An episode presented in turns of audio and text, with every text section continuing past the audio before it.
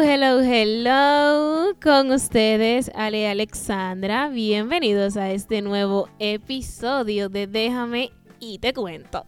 Hoy tenemos un tema como que yo me siento como motivada, como que yo me siento como chévere, como que me siento chill, como que bien.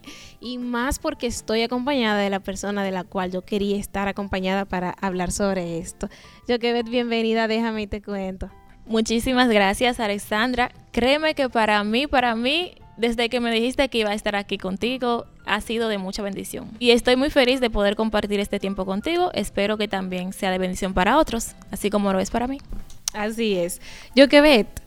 Vamos a hablar, como ya ustedes pudieron ver en el título, de la tendencia de la que la gente tiene a victimizarse, de la tendencia que las personas tienen a romantizar todo. Cuando nos victimizamos mayormente es cuando pasamos por algo muy malo y consideramos que no somos como culpables de eso que nos está pasando. Muchas veces no lo somos. Porque hay ocasiones que ya sea nuestros padres, madre, amigos nos hacen algo y ya desde ese momento vivimos como en un caparazón.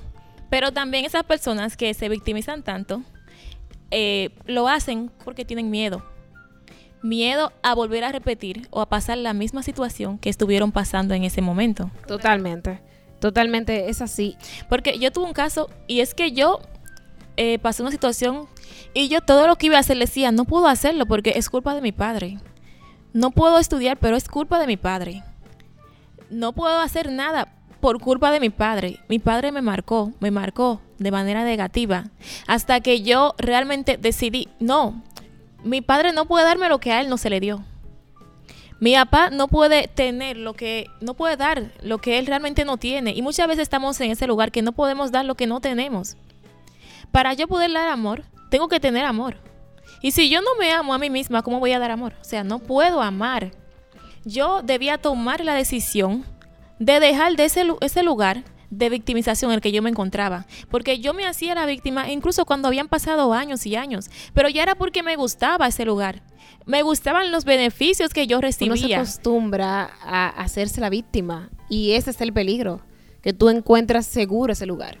Luego decidí que iba a perdonar, que iba a avanzar, que iba a dejar ese lugar en el que yo estaba. Dejé como el traje de la victimización atrás. Dije, no, este, este lugar no me pertenece yo debo tomar la decisión yo misma de salir hacia adelante, de cambiar. O sea, porque el cambio empieza en mí. Una vez que yo reconozco que estoy en un lugar que no está bien, que ese lugar me está afectando, que me va consumiendo, que día tras día no estoy viendo ninguna mejora en mi vida, entonces tengo que actuar, tengo que pensar decir, no, eso no es lo que yo quiero. Yo recuerdo episodios de mi vida donde yo estaba en un momento muy oscuro, es decir, yo estaba en un momento muy mal. Las personas cercanas a mí, las personas allegadas, quería como que yo saliera de ahí, quería empujarme a salir de ese momento, sal de ahí, sal de ahí, pero es que yo necesitaba tener un tiempo de, de comprensión alrededor de lo que yo estaba viviendo. Yo sabía que en algún momento, yo sabía que no estaba bien. Yo sabía que había, que, no estaba manejándome como yo debía manejarme. Estaba en un momento muy mal y de mucha vulnerabilidad, pero yo sabía que iba a salir de ahí. O sea, yo sabía, yo no me voy a quedar aquí, pero al mismo tiempo tener la presión de que tengo que salir me sumergió en, un abismo donde yo estaba en un momento de confusión muy fuerte, en el cual yo era muy madura y no entendía lo que estaba pasando. Tu duelo, tú debías vivirlo por ti misma y entender que para tú salir de ahí, primero es reconocer en el lugar que tú estabas, reconocerlo, es muy importante, reconocer que estoy en un lugar y que no estoy bien, para luego salir. Totalmente, totalmente. Hay un pequeño como duelo que tenemos que vivir y cuando, hasta que ese momento no pase, que nos sintamos realmente bien, que yo digo, estoy bien, ya puedo exponerme al mundo nuevamente, ya puedo volver a sentir, volver a darle la oportunidad a alguien de que entre y olvidamos a mi vida. que también otras personas necesitan de ti. También últimamente hemos romantizado muchas cosas que están muy mal yo quiero vivir una relación así romántica como la que está viviendo ellos. Con las relaciones se ve mucho eso. O sea, y, también volvemos y romantizamos la vaina. ¿Por qué? Porque, bueno, eh, él me quiere, pero entonces él me quiere, ah, me quiere a su manera. Él me quiere a su manera, pero no te está dando la importancia ni el valor que tú mereces realmente. Entonces ahí también entra lo que es el daño psicológico que tú te estás causando. ¿Por qué? Porque estás romantizando las cosas. Eh, y muchas veces ellos están poniendo en las redes una parte que es la que ellos quieren que tú veas. Yo me voy muy, muy, me voy a lo más profundo. Y es que mucha depresión hoy en día son por porque ahora mismo estamos romantizando nuestra vida. Totalmente. Al o sea, punto totalmente. de que po- mo- posteamos en redes sociales la parte de nuestra vida que queremos que vean. Ahí es donde entra el amor propio realmente. O sea, cuando tú dices, no, espérate, independientemente de lo que yo estoy recibiendo, yo tengo que entender lo que yo realmente merezco, lo que yo realmente valgo. Porque es, hay algo, y es que si no entendemos el valor que tenemos, vamos a aceptar cualquier cosa.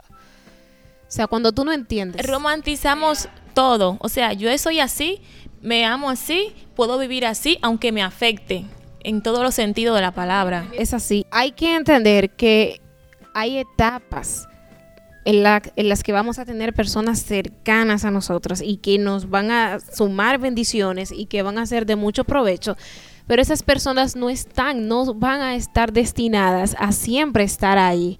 Y eso es lo que duele, como tú dejar ir esas personas. Exacto. Y yo realmente he tenido muy mucho problema, un problema muy grande con lo que es dejar a las personas irse de mi vida. Porque yo entiendo que las personas deben quedarse. Incluso hay amistades que están por un tiempo en tu vida y está bien. Está bien, la amistad es bonita. Y es una relación muy bonita y tú quieres que siga así. Pero llega el momento en el que esa persona tiene que irse porque somos como, no sé, es como un viaje. Es que yo también entiendo como que llegan a cumplir un propósito. Y, y- y tú no, y yo creo que uno como persona, si no deja que esas personas se vayan, como que tú no vas a poder evolucionar. No vas a crecer. Yo dejaba entrar cualquier persona a mi vida, en el sentido de amistades, y quería como desahogarme con cualquier persona, porque estaba en ese estado de víctima que yo no podía, no podía salir de ahí. Y yo empecé incluso a romantizar relaciones con amigos que realmente no eran amigos. Yo decía, porque ella es mi amiga, simplemente porque en alguna ocasión, no sé, eh, estuvo o pasó una situación. Y yo decía, sí, es mi amiga, pero realmente eran personas que iban a pasar por mi vida que luego se iban a ir si no sabemos lo que queremos, si aceptaremos cualquier oferta. Bien. eh, una persona, voy a poner el ejemplo que ya, ya tú conoces, que, que me encanta porque yo creo que es uno de los más gráficos y reales. Entonces, una persona simplemente se, se parte una pierna. Bueno, se te partiste una pierna y, y, y tú vas a buscar gente que te va a decir, no te preocupes, que fulano, tú sabes, te partiste una cuerda, pero fulano se le partieron los dos brazos. perdón, perdón que me ría, pero es que Y quiero... está feliz. Señores, o sea, yo déjenme sufrir que yo me partí una pierna. No romantiz Es mi momento. Es mi o momento. sea, y te hacen sentir dolor. Yo culpable entiendo porque, porque tú te sientes mal por lo que estás pasando. ¿Por qué? Porque en África la gente se está muriendo de hambre. Yo creo que a veces es un poco crudo decir como no te victimices porque hay un tiempo para sanar. Hay un tiempo que debemos tomar como seres humanos para sanar nuestras heridas. El error está en que queremos como permanecer en ese mismo lugar, en ese rinconcito, años y años, sin intentar ni siquiera poder como salir por nosotros mismos. Totalmente. Totalmente es así. Esto ha sido todo para el episodio de hoy. Gracias a los que se han quedado hasta el final. Saludos a la gente de Spotify, Amazon, Google Podcast y a la gente de YouTube también.